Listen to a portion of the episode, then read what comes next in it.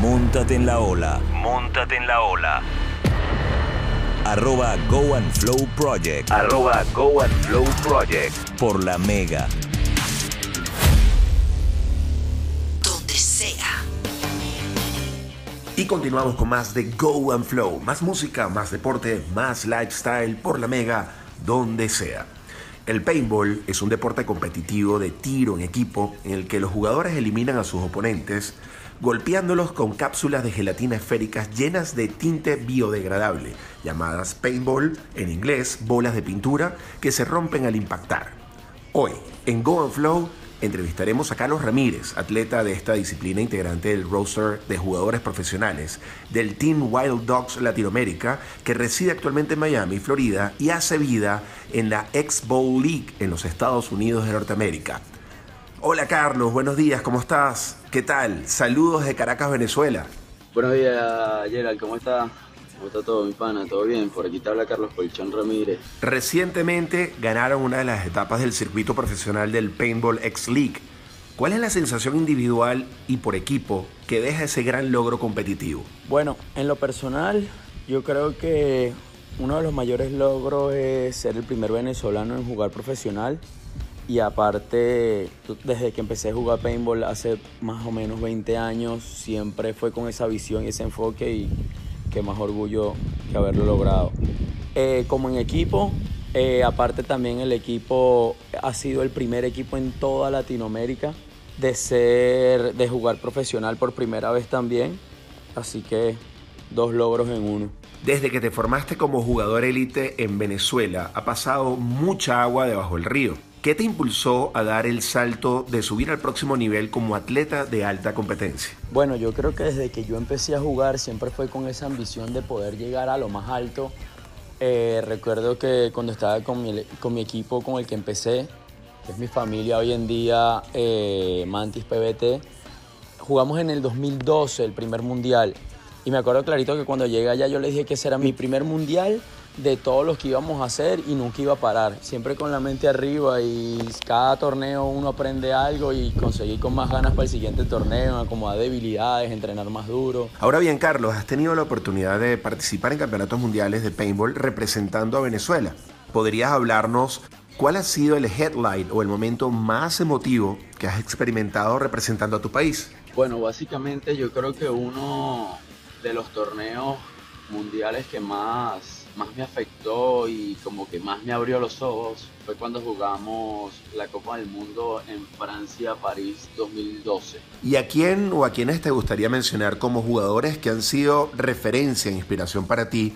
o mentores, colaboradores que te han acompañado para llegar hasta donde has llegado hoy en día? Bueno, estábamos jugando y habíamos pasado la primera ronda de octavos y cuando llegamos a cuartos de final, yo sí estaba viendo que con el equipo que estábamos jugando, un equipo alemán muy bueno, nos llegamos a overtime y cuando estábamos jugando, a medida que íbamos matando o eliminando a cada jugador del equipo contrario, yo sí miraba que todos los jugadores a medida que iban saliendo del campo, solo se tiraban en el piso y era llorar.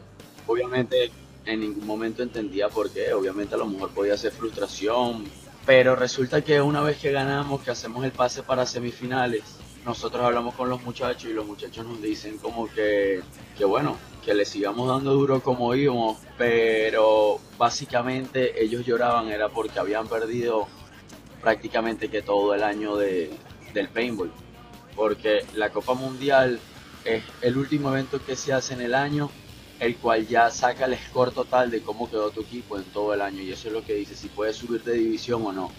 Ese torneo jugamos semi pro y obviamente le quitamos a ese equipo el pase a pro entonces ahí fue cuando yo dije, wow, la cosa es como que, ¿sabes? Hay que tomarla con seriedad porque ya se sacrificaba mucho tiempo, se sacrifica dinero, se sacrifica de todo un poco.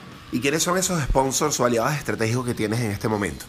Eh, dentro de los equipos yo podría mencionar primero que nada Mantis PBT, fue mi equipo base, soy uno de los primeros fundadores de ese equipo y con el pasar de los años, antes que el paintball en Venezuela, digamos que muriera, logramos poner el equipo Mantis de primero en Venezuela.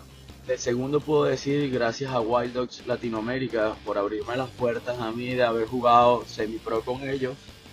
y tener el gusto de haber podido jugar pro con ellos en el Mundial del 2020.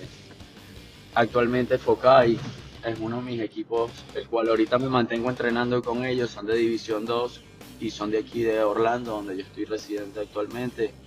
Y ahorita estamos jugando con Los Locos, que es un equipo de puros venezolanos y tenemos un argentino, el cual estamos peleando ahorita las series del MPPS, que es Maximum Velocity Paintball League.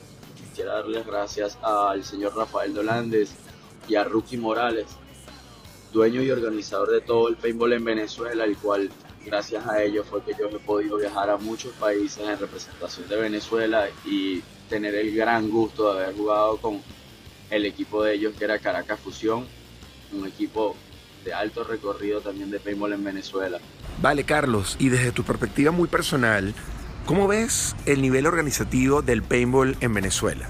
Bueno, ahorita en la actualidad ya se está trabajando por primera vez, se está logrando la Federación Nacional de Paintball oficialmente. Tiempos atrás, cuando no teníamos, digamos que toda la ayuda y todo el apoyo, sí mantuvimos una liga que fue siempre la más fuerte, que fue Circuito Viper, que fue hasta la última que llegó y tuvimos también una línea paralela que era la LNP, que era Liga Nacional de Paintball.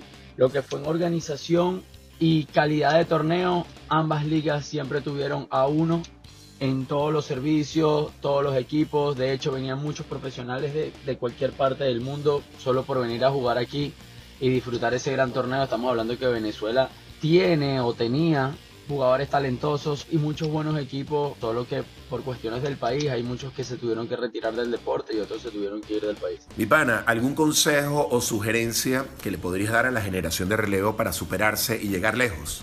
Yo creo que mi único consejo es trazarse metas y proponerse lograrlas, no importa qué tanto uno dure, pero sí ser perseverante y constante, que esa es la clave del éxito. Y eso aplica tanto para el deporte como la, la vida de uno cotidiano. Brother, cierra tus ojos y hagamos un ejercicio de visualización.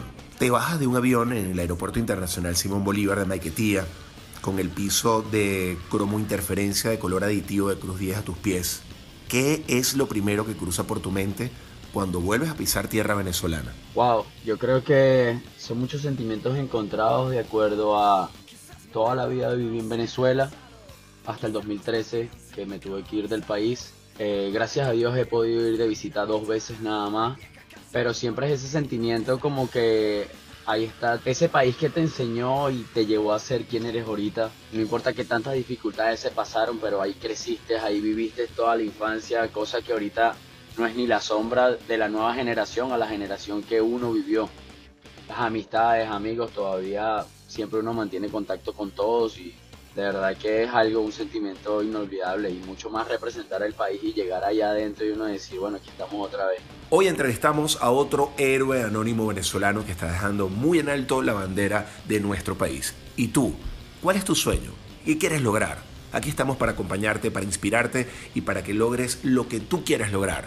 Go and Flow por la Mega donde sea. Bueno, mi bro, de verdad que muchísimas gracias por esta invitación, Gerald. Gracias a todos los que nos están escuchando y oyéndonos y siguiéndonos. Siempre dejando esa pequeña huella y dejando el corazón dándolo todo en cada cancha y cada torneo que jugamos. Y nada, quería decirles como que recuerden que la única persona que detiene a uno es uno mismo. Así que tú mismo decides hasta dónde tú quieres llegar y qué tan lejos quieres andar. Así que nada, bendiciones y éxitos. Un abrazo, se les quiere.